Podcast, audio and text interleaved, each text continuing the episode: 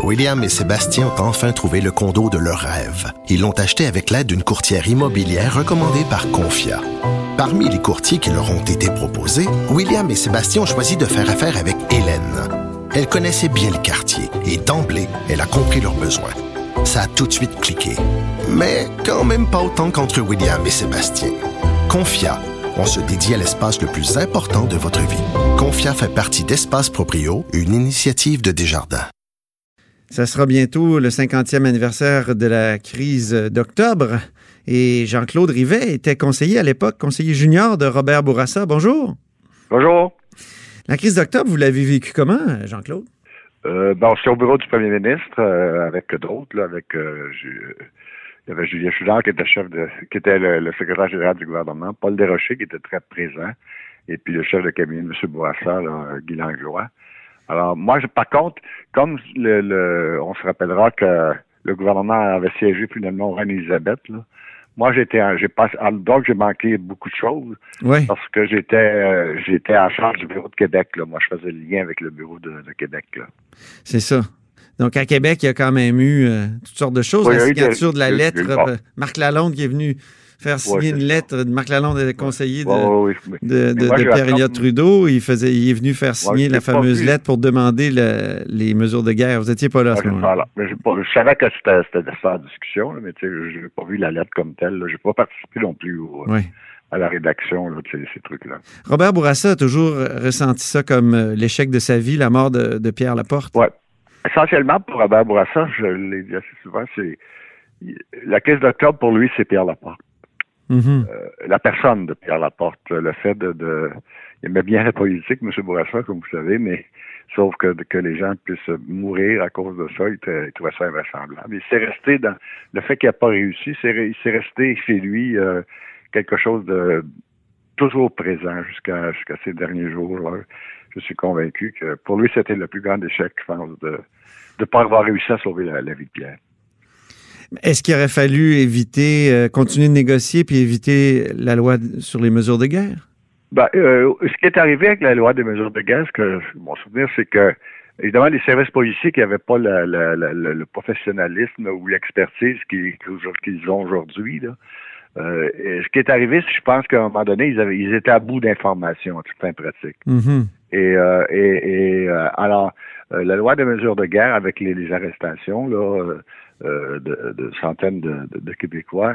Euh, c'était vraiment pour trouver des informations additionnelles. C'était des gens qui étaient plus ou moins, euh, qui étaient absolument pas liés à, la démarche de FQ, mais qui étaient sympathiques. Donc, est-ce que, est-ce que dans l'esprit des policiers, c'est, les policiers évidemment qui, qui, qui ont été les, initiateurs de ça, c'était d'avoir des informations additionnelles. Mm-hmm. pour essayer de, de, trouver la. Et dans l'esprit de M. Bourassa, c'était perçu je suis convaincu que c'était perçu comme ça euh, pour lui-même. C'était vraiment que les policiers avaient besoin de ça pour avoir des informations additionnelles pour essayer de retrouver euh, Pierre Laporte. Il y a des gens là, qui demandent des excuses à Justin Trudeau pour euh, le, fait que son père a promulgué la, loi des mesures de guerre, 500 personnes euh, arrêtées sans mandat. Est-ce que c'est est-ce que c'est justifié ou est-ce que quand on voit ça, ben, quand on dit qu'on voit ben, que c'est Québec qui a posé, qui, l'a réclamé, que Drapeau, euh, le maire de Montréal de l'époque, vraiment était, était celui qui, voulait, qui la voulait le plus, est-ce que c'est à, Trudeau à s'excuser? Et, M. Bourassa a approuvé, bien sûr, la, oui. il a acheminé la demande, il était, finalement, il était d'accord, comme je disais, c'était pour dans son esprit, c'était pour avoir de l'information. Euh, bon, des excuses, c'est évident que, que les personnes qui ont été arrêtées ont été très injustement, ils ont subi des traumatismes euh, certains. Euh, je pense qu'après, d'ailleurs, il me semble qu'après la période, il y a eu quelques indemnisations. Oui, effectivement, il y en a eu, oui. Puis peut-être la conséquence la plus la plus importante, et ça, M. Bourassa et M. Choquette, Jérôme Choquette, qui à l'époque était le ministre de Justice, euh, ça a été l'adoption de la loi, euh, justement, par, autant M. Bourassa que M. Choquette et tout le monde étaient d'accord que, évidemment, cette, cette, euh, ces événements-là ne devaient pas se répéter. Ça a, été, ça a donné lieu à l'adoption par le Québec de la Charte des droits et libertés. Il faut pas oublier que la première Charte des droits et libertés... En 1974, ben oui. C'est ça, exactement. C'est venu après. Et ça, vraiment, c'était en, c'était en, mémoire euh, de, des décisions qui avaient été prises et des, graves injustices, bien sûr, qui avaient été occasionné à un nombre quand même considérable de, Québécois. Vous étiez conseiller aussi de Robert Bourassa 20 ans plus tard, lors de la crise d'Oka. Et est-ce qu'il est qu'il était, on dit souvent qu'il était traumatisé par la première crise, puis c'est pour ça que ça l'a influencé dans sa gestion de la seconde crise, la crise encore, encore là, c'est les valeurs de, de M. Bourassa là-dessus. M. Bourassa, là dans toute cette période-là, il n'y avait pas du tout dans son esprit, il n'y a jamais eu, dans, en tout cas dans son esprit, ça j'en suis profondément convaincu, une utilisation politique du, du FLQ à l'encontre de l'option même de la souveraineté. Euh, pour lui, il n'a jamais fait de lien. Euh, il, ne voulait pas en faire et il, ne, pensait pas que c'est qu'il y, avait un lien entre, le, entre les deux démarches. Absolument pas. Et donc, il n'y avait pas de visée politique comme telle. M. Okay. n'avait qu'un objectif, qu'un seul et unique objectif, c'était sauver la vie de Pierre Laporte. Et, et quand vous référez à la crise d'Oka, c'était ça un peu aussi. À un moment donné, euh, en fait, c'était les valeurs personnelles de M. Bourassa sur le, respect de la vie humaine. Là. Et euh, euh, quand est arrivé la crise d'Oka, je me rappelle une réunion auquel j'ai assisté cette fois-là à, Québec, une réunion euh, limitée du, Conseil des ministres. Il y avait bon, l'armée était là. Et puis, à un moment donné, il y a un général ou enfin un porte-parole de l'armée qui avait dit au premier ministre, Monsieur le Premier ministre, si vous nous dites si vous nous dites de, de libérer le pont Mercier, on peut le faire, ça va prendre une demi-heure. Ah oui. M. Bourassa avait hésité. Et puis il l'avait regardé. Puis là, j'avais très bien lu euh, que M. Bourassa se rappelait de, Pierre Laporte et du respect de la vie humaine. Il avait dit, euh, il avait dit au général, et combien de morts? Oh. quand il a eu dit cette phrase-là, c'était sûr qu'il ne voulait pas. Puis par après, je me rappelle après, euh, il avait dit franchement, les morts, je, suis capable de vivre avec les critiques politiques parce qu'il avait été critiqué, bien sûr, pour euh, un manque de décision. Là. Oui. Il dit, je suis capable de vivre avec les critiques politiques, mais au moins, j'aurais pas un mort sur la conscience.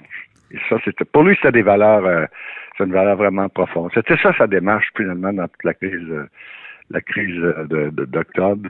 Euh, c'est Pierre Laporte. Point. Mm-hmm. Oui. Puis, bien sûr, il était très conscient, bien sûr, des, encore une fois, des, des graves injustices qui ont été faites à, l'égard d'un nombre considérable quand même de Québécois qui ont été arrêtés là, sans, raison. Est-ce qu'il a vu la fameuse liste de, d'arrestations? Parce que... Sans, doute, probablement. Il y a eu toute une polémique autour de l'arrestation de Gérald Godin, qu'il connaissait, ou, de Gaston Miron, ou des deux, comme des poètes. Et, euh, pourquoi arrêter des poètes? C'est ça, exactement. Je, je, pense qu'il l'a certainement vu. Euh, euh, encore là, il pensait que c'était qu'il n'était pas être interrogé, point à la ligne, puis ça sans plus. Là. Mais les gens ont été détenus. C'est mhm. vraiment ça que. Ben oui, longtemps. C'est vraiment ça qui est arrivé. Et euh, oui, dans certains cas, ça a duré plusieurs semaines. Alors, euh, c'est, puis évidemment, j'écoutais des, des commentaires euh, récents, puis c'est sûr que les policiers n'avaient pas un comportement, des fois, des individus, euh, pour pas la police comme telle, mais des individus pouvaient avoir des comportements tout à fait inadmissibles à l'égard des témoins. Mm-hmm. Euh, mais il était en recherche de l'information, ça c'était la démarche fondamentale euh, de, de, de, toute cette histoire-là. Juste pour revenir aux excuses, c'est sûr qu'il y a eu les chartes après, il y a eu des petites indemnisations, mais est-ce que ça serait une bonne chose que Justin Trudeau s'excuse selon vous? Ben, sans doute, sans doute. Euh, parce que à l'égard de ces personnes-là, c'est évidemment qu'il y a eu une grave injustice, comme je disais. Euh, il y a eu quelques quelques démarches, quelques évidemment qui étaient sans commune mesure avec les préjudices que les personnes ont subis, quelques arrangements qui ont été faits avec euh, avec des quelques indemnisations entre guillemets qui ont été faits. Il y a eu surtout la charte. La charte, la charte québécoise était, à mon sens, l'excuse vraiment euh, du gouvernement du Québec et à l'égard de ce qui avait été fait, ce, ah avait eu, ce que les gouvernements avaient eu comme comportement euh, à ce moment-là, y compris le, gouvernement de M. Bourassa, bien sûr, qui avait adopté ça, qui avait approuvé cette démarche-là, mais dans, dans les conditions que, que je viens d'expliquer. Abordons un tout autre sujet en terminant. Jean-Claude Rivet, vous avez été sénateur de Stadacona pendant 22 euh, ans, du 11 mars 1993 euh, au 31 janvier 2015. Vous êtes donc retraité. Il n'y a, rien qu'à moi que des choses comme ça arrivent. Oui, vous avez été retraité. vous êtes retraité actuellement du Sénat, donc on peut s'imaginer que vous avez un traitement correct. Oui, mais récemment, vous écrivez sur Facebook, j'ai reçu un chèque de 300 dollars du gouvernement fédéral. Je me demande bien si ce programme est bien ciblé pour les gens dans le besoin. C'est une bonne question. Ouais, ben, y avait pas de... Même aux sénateurs qui sont quand même qui ont quand même une ah bonne retraite, on envoie de l'argent fédéral. Donc, vous trouvez que c'est trop, c'est excessif, que c'est ben, ben J'ai trouvé ça un peu saugrenu parce que d'autant plus qu'il y avait beaucoup d'espèces de lettres de lettres d'accompagnement. Je me demandais c'était quoi, pourquoi le gouvernement m'envoyait 300 dollars. OK.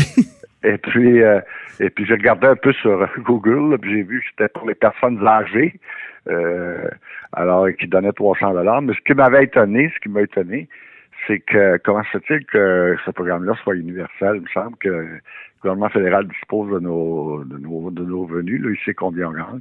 Oui. Et puis il me semble que pour des gens qui ont enfin, je pense que des centaines de milliers de Québécois de, Québécois puis de Canadiens qui qui en a beaucoup beaucoup plus besoin que moi et que d'autres euh, qui, ont, les mêmes revenus que moi. Mm-hmm. ça m'a un peu, un peu surpris que qu'ils n'aient pas euh, gradué là, ce, ce, chèque-là euh, en fonction des revenus des personnes. Mais peut-être qu'il n'y a pas eu le temps, je ne sais pas.